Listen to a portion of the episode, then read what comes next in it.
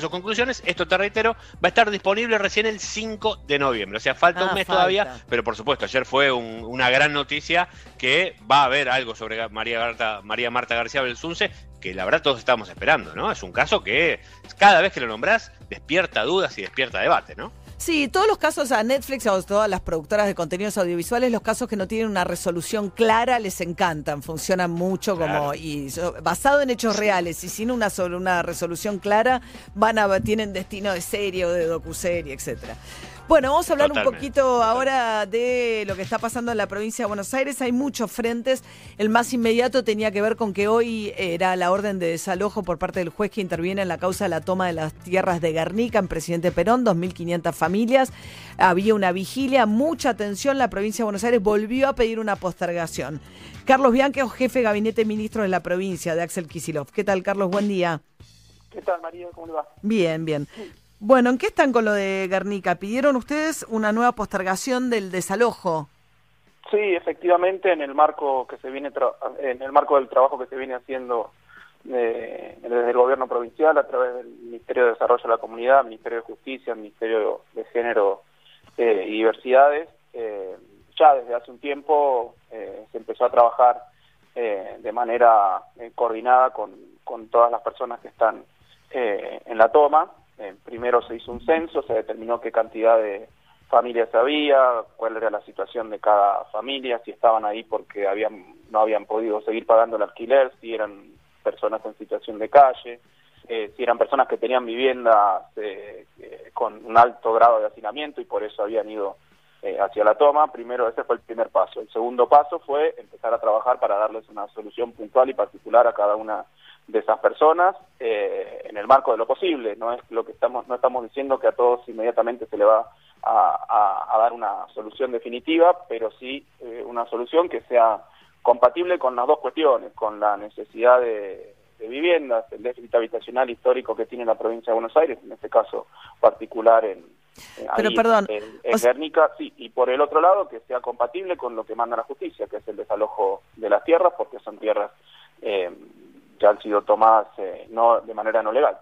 Pero ustedes no le van a dar vivienda, pues si no, digamos, alentaría que aquellos que el problema habitacional en la provincia de Buenos Aires es, digamos, histórico, estructural y muy grave, con lo cual, si ustedes a los que están tomando las tierras para que se vayan de la toma le dan el acceso a la vivienda, sería un problema pensando en otras tomas. Lo que están buscando es darles una solución provisoria, no definitiva. Absolutamente, por eso, absolutamente. No vamos a darle una solución parcial para que voluntariamente, la verdad que ya más de 300 familias han decidido dejar la toma en el marco de un compromiso de buscar una solución. A muchas familias, la verdad, se les está planteando, por ejemplo, si no pueden pagar el alquiler, un pequeño subsidio para que puedan seguir unos meses pagando el alquiler hasta que eventualmente empiecen a generar nuevos ingresos. Mucho de lo que ha pasado es esto. digo, había familias que estaban pagando un alquiler precario, llamémoslo, eh, se mermaron sus ingresos por efecto de la pandemia y, y se han quedado en situación de calle o cerca de una situación de calle. La, de la, la verdad, de todas las familias que nosotros hemos censado, que son más de 1.500, las que realmente estaban en situación de calle eran solamente 30 familias.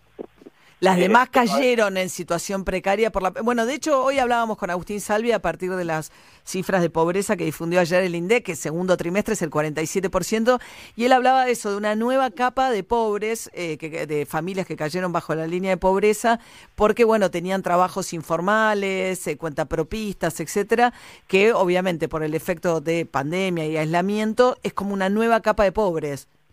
Sí, sí, efectivamente, y por eso, eso se suma al problema estructural que tiene la provincia de Buenos Aires de déficit de vivienda y a un problema más de mediano plazo hacia atrás, digamos, que hemos tenido, que fue la caída muy grande en la cantidad de viviendas sociales que se construyeron eh, en el último gobierno. El gobernador lo ha expresado en la conferencia de prensa donde se... Bueno, en cuatro años no, tampoco, Scioli tampoco construyó no. el déficit. Bueno, pero sí, entre 2009 y 2015 en la provincia de Buenos Aires se entregaban 6.600 viviendas por promedio por año. Entre en 2016 y 2019, 2.030. No, bueno, pero una cosa son viviendas, otra cosa son soluciones habitacionales. Hay que ver cómo, si eran vi- viviendas o Eh. soluciones habitacionales, que puede ser desde un arreglo menor. Bueno, tampoco se hicieron en los últimos cuatro años, quiero decir. Nosotros tenemos la estadística, la presentamos en la conferencia de prensa. Pero más allá de eso, lo cierto es que hay un problema, eh, un problema coyuntural que es la toma de Guernica, en la que estamos trabajando para hacer un desalojo de forma pacífica, consensuada y democrática, y un problema estructural, que es el déficit habitacional en la provincia de Buenos Aires, en el que hemos presentado un plan muy, muy amplio, probablemente el más grande de los últimos 20 o 30 años, para empezar a dar un camino de solución. Nadie dice que se va a solucionar el problema de déficit habitacional de la provincia de Buenos Aires en dos o tres años. Es un, un, déficit, de acuerdo a la estadística que uno mire, de entre 1,2 y 1,8 millones de familias que tienen problemas de vivienda, eso no significa que estén en la calle, que tienen problemas de vivienda, viviendas eh, no adecuadas, con mucho hacinamiento, sin sin el título de propiedad. Bueno, estamos avanzando en todas estas líneas. Estamos hablando con Carlos Bianco, jefe de gabinete de la provincia de Buenos Aires. Tema las TASER. Eh, se metió Bernie en la discusión a partir de la, de, la, de la muerte trágica del policía eh, federal eh, con el hombre que lo acuchilló acá en Palermo y saltó Bernie diciendo que las TASER hay que usarlas. con cierta controversia acá y él dijo que es un tema ideológico, los organismos de derechos humanos que creen que, bueno, que es peligroso por la descarga eléctrica, etcétera, que tiene las TASER. ¿Qué visión tiene la, gobernación de las TASER? ¿Van a comprar TASER para la policía bonaerense? No, no está previsto, pero quiero comentar algo. Eh, cuando estábamos eh, en la campaña y en la transición, una vez que habíamos ganado, yo me junté personalmente con, creo que todos los expertos en seguridad de, nuestro arco político. Eh, y creo que todos eh, lo que nos decían es que lo de las TASER es una cuestión técnica, no es una cuestión ni política ni ideológica, y que en muchos casos me decían eh, es una solución eh, antes de, avanzar con una de, por parte del personal policial de una definición letal. O sea que mm, me parece que sí, a veces está un poquito teñido de alguna confusión el tema de las TASER. yo no, yo vi bastante, bastante consenso al respecto. Eh, pero por eso, de nuevo, es una cuestión técnica. Eh, sí, sí, ahí, digamos, se supone que en situaciones donde hay mucha gente, incluso no solamente por, por, por, porque es una instancia anterior a un arma letal, el hecho de cuidar la vida de todos los demás, en, donde hay mucha gente, digamos, por ahí. Entiendo que puede ser letal bajo determinadas circunstancias particulares. Sí, pasó en Colombia, ha pasado. Bajo unas determinadas circunstancias. Yo digo que es una tecnología, hay que analizar el hay que analizarlo en detalle. Nosotros no tenemos una, una hoy, no tenemos prevista una compra de armas Pero no están en contra, o sea, pero cuando habla de una cuestión ideológica da la sensación que Bernie está diciendo que la que tiene un problema ideológico con las TASER es la ministra de Seguridad de la Nación. No sé, yo no lo escuché decir eso a Bernie. No, no lo escuché decir a Bernie. Creo que expresó su opinión. No, no, pero dijo en todos lados que no hay que tener un tema ideológico. Ah, bueno, pero puede ser, pero yo creo que él da su opinión como experto en el tema de seguridad, que lo es además.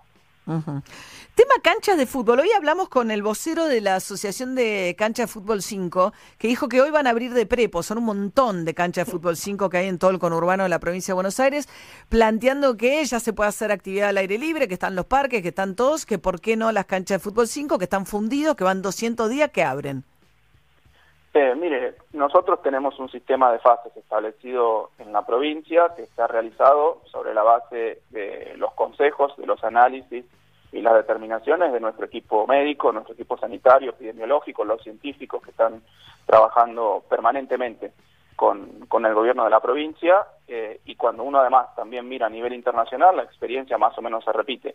Hay actividades que son, que son más o menos contagiosas. Yo lo que digo es que una cosa en última instancia es, bajo determinado nivel de contacto y circulación del virus, hacer deporte individual al aire libre. Otra cosa muy distinta son los deportes colectivos, los deportes de roce. Digo, hemos tenido allá, inclusive en Argentina, experiencias, creo que eh, creo que fue en el Club Boca Juniors, que hace, hace un par de, un mes, un mes y medio, estaban trabajando en formato burbuja, se contagiaron la mayoría de los jugadores. O sea que no, y eso que eran entrenamientos, solamente estaban haciendo entrenamientos al aire libre. Eh, bueno, no, pero estaban en el mismo hotel, los metieron a comer en el mismo lugar, les hicieron habitaciones de a dos, digamos. por eso, habría que ver en qué momento se produjo el contagio. Lo que nosotros estamos diciendo es que más allá de eh, la contagiosidad, que obviamente es real y es concreta en un deporte colectivo, en donde hay, eh, bueno, choques permanentes entre los jugadores, contacto, etcétera, hay una posibilidad alta de contagio, eso es obvio, porque aparte cuando uno juega al fútbol está hiperventilando permanentemente. O sea, ¿van a clausurar las, las escuelas, las canchas que van a abrir hoy? La, la provincia de Buenos Aires no tiene la posibilidad ni la competencia de hacerlo. ¿Van a multar? Nosotros establecemos, nosotros establecemos un sistema de fases en donde le asignamos a cada uno de los distritos de la provincia de Buenos Aires una fase que implica qué cosas puede habilitar y qué cosas no, y en ese marco después son los distritos los que administran el territorio, como se suele mm. decir. Nosotros como provincia de Buenos Aires no tenemos ni la capacidad operativa para hacerlo, ni la competencia, no lo podríamos hacer. O sea, no es que puedo mandar a clausurar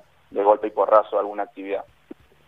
Lo que pueden, en todo caso, entonces si abren, porque van a abrir hoy, le, los multarán los municipios si es que lo hacen. entiendo que sí, entiendo que sí. Entiendo que es lo que va a suceder. Una pregunta más, estamos hablando con Carlos Bianco, que es jefe de gabinete de ministros de Provincia de Buenos Aires. Tema educación. Ayer el gobernador habló de prácticamente 300.000 chicos que casi no han tenido contacto, que se les ha perdido el rastro las escuelas de 3 millones y pico de estudiantes que hay en la provincia de Buenos Aires. Estamos en octubre, uno imagina que este año es un año que escolarmente difícilmente puedan tener contacto, o si ustedes quieren, no quieren, ¿qué van a hacer con el tema de la educación, que es clave además con los niveles de pobreza que estamos viendo, evitar la deserción escolar de los sectores más vulnerables? Eh, sí, una primero eh, una aclaración. No son 300.000 los que perdieron contacto con la escuela. Hay una porción que tiene algún tipo de problema de, continuidad pedagógica. Los que perdieron contacto con la escuela es el 1,6% del total. Pero los 300.000 son entre que tienen poco o nulo contacto. Lo que quiero decir, sumé las dos categorías, la de poco y nulo. Sí, por eso. Después hay un 6,7%, perdón, que sí tiene contacto con la escuela, se le entrega el cuadernillo, etcétera. El problema es que dan una mala respuesta a ese vínculo de los alumnos por alumnos, alumnas por distintas razones que, obviamente se han estudiado y se tienen muy claras. Para esos casos que hemos detectado, que tenemos nombre y apellido, que tenemos el lugar de donde viven, lo que hizo nuestra ministra, eh, nuestra directora general de Cultura y Educación es establecer un esquema en donde eh, docentes, eh, docentes en formación van a ir a la casa dos veces por semana, a la casa de uno, a, la casa de cada uno de esos chicos, a, ver qué sucede y a mejorar la continuidad pedagógica de manera presencial sin poner en riesgo la salud y el contagio masivo de los niños, de su familia, de la población en general. Esa es la solución que hemos encontrado. Pero los maestros tienen que ir casa por casa, o sea, ¿los maestros están de acuerdo, los gremios docentes, en ir a hacer ese Son docentes en formación y docentes suplentes del programa Piedra. Ah, no son docentes titulares. ¿Por qué docentes? ¿Por qué no los titulares?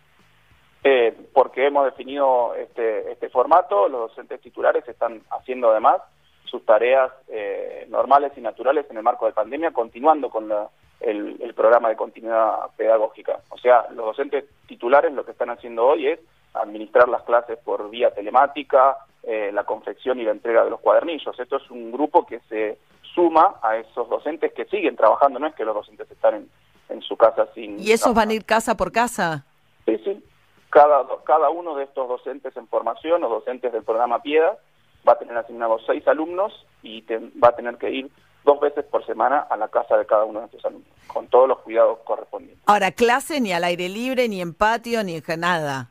Nosotros hemos trabajado permanentemente con el Ministerio de Educación de la Salud, se han establecido los parámetros sanitarios epidemiológicos bajo los cuales se puede volver eh, a las clases, eh, hoy en día no se cumplen esos parámetros sanitarios epidemiológicos. Cuando ¿En ningún municipio de la provincia de Buenos Aires? ¿Usted no tiene, no tiene municipios sin casos ustedes?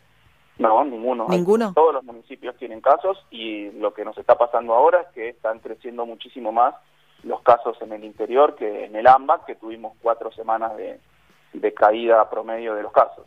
Eh, y en el interior venimos con ocho semanas de aumento fuerte. ¿Qué localidades preocupan más? ¿Mar del Plata, Bahía Blanca? en general, mira, las ciudades grandes del interior, por, por definición, las ciudades donde hay más contagio siempre y el contagio se produce más rápido, es donde hay más eh, densidad de población. En esas ciudades son las que está, se está incrementando muchísimo el contagio. Bueno, el caso, mm, digamos, paradigmático de General Pueyrredón, Mar del Plata, que desde hace una semana es el primer es el primer distrito en cantidad de nuevos casos de nuevos contagios, el primero o el segundo, invariablemente. Mm. y Mar de Plata tiene una población envejecida, es un tema ahí. Además, además eh, eso es un, problema adicional, pero también otras grandes ciudades del interior de la provincia como eh, Bahía Blanca, como en algún sentido La Barría, Junín, pero la costa está empieza a estar un poco complicada Pinamar, algunos distritos por lo menos de la costa, Pinamar tiene un problema bastante fuerte porque se ha permitido demasiada movilidad, el ingreso de residentes no propietarios y eso parece ha, ha generado un alto nivel de contagio, sobre todo cuando uno compara con Villa Gesell, que tiene más o menos la misma cantidad de población y está al lado, Pinamar tiene 10 veces más contagio que Villa Gesell, o sea que ahí hubo algún problema. Bien. Bueno, Carlos Bianco, jefe de gabinete ministro de la provincia de Buenos Aires, gracias por habernos atendido. A usted, María. Hasta luego. Muy bien, hoy primero de octubre, entonces, eh, se postergó el tema del desalojo de la toma de Guernica. Lo que sí se va a conocer hoy es la autopsia de Facundo Astudillo Castro. Atención, eso va a ser un tema importante de la agenda del día de hoy, Juli. Sí, empieza ahora en cinco minutos el informe que el equipo de antropología forense le va a dar a la jueza Gabriela Marrón, que está investigando la causa, y ahí vamos a saber fecha, causa y lugar de la muerte de Facundo Astudillo Castro. Esto es clave para saber si hubo o no desaparición forzada, que es lo que la familia denuncia. Muy bien, vamos a escuchar algo de música. Tenemos un tema más en esta mañana. Esto es Beyoncé, ¿eh? Crazy in Love, 16 grados 4 la temperatura máxima para hoy.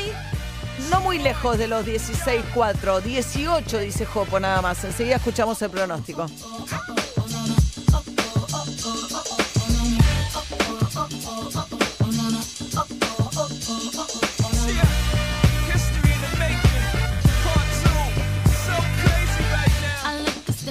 Deep in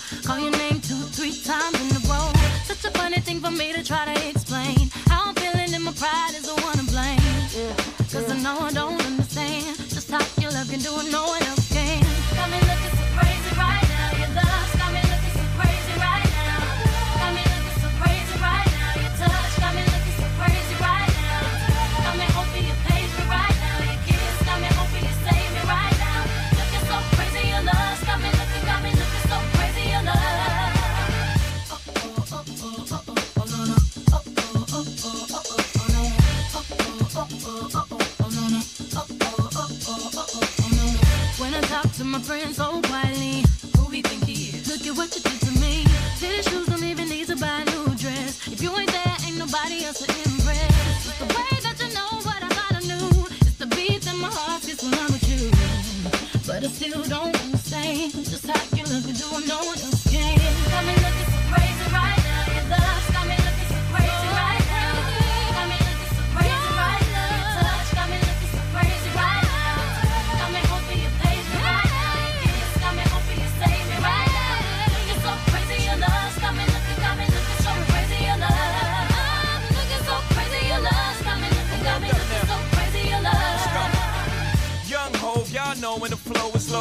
Young B and the ROC. Uh oh, OG, big homie, the one and only. Stick bony, but the pockets is fat like Tony. Soprano, the rock handle like Ben X2. I shake phonies, man, you can't get next to. The genuine article, I do not sing though. I sling though, if anything, I bling yo. Star like Ringo, war like a Greensboro wreck. Crazy, bring your whole set. Jay-Z in the range, crazy in the range. They can't figure him out, they like, hey, is he insane? Jopo, a ver, ¿cómo termina esta jornada? María, por ahora todo muy tranquilo, esperando la entrada de aire frío que se va a producir en las próximas horas. Igual si hay viento sur, va a bajar mucho la temperatura con respecto a ayer. Hay que abrigarse. Hay una probabilidad de tormentas aisladas o chaparrones para el día de hoy. Algo muy localizado, muy puntual. No es un día de lluvia continua en absoluto. Así que atención, va a haber viento fuerte en algunas horas en la ciudad de Buenos Aires. Viento frío, aquellos que todavía no salieron, a abrigarse mucho. María, equipo oyentes, tengan un gran jueves. Nos vemos mañana. Gracias, Jopo. Y al 11 37 80 95 10. Hola María y equipo, qué bajón lo de Mafalda, ¿no? La verdad que, que como joroba. Mafalda cumplió años antes de ayer, ayer se muere el papá y tiene la misma edad que yo y la adoraba. Y el gobierno declaró duelo nacional por la muerte de Quino. Se los quería decir porque no lo escuché en el día de hoy. Les mando un beso grande. Chau, chau. Muchas gracias. Sí, 58, 57 tenía Mafalda, Juli. ¿Le calculan la edad Y es de que del salió la prim- 65, del 65, así que 55. ¿Estoy haciendo bien la cuenta? Sí, Sí. sí. Sí, bien. Eh, esa es la edad de Mafalda. Eh, sí, 55, tal cual. Bueno, Emiliano Pinzón, ayer apareció Maradona con una escafandra en el Bajo Flores. Apareció con una Este, escafandra, sí. eh, llegó cinco minutos tarde, cinco minutos después que había empezado el partido, un partido que terminó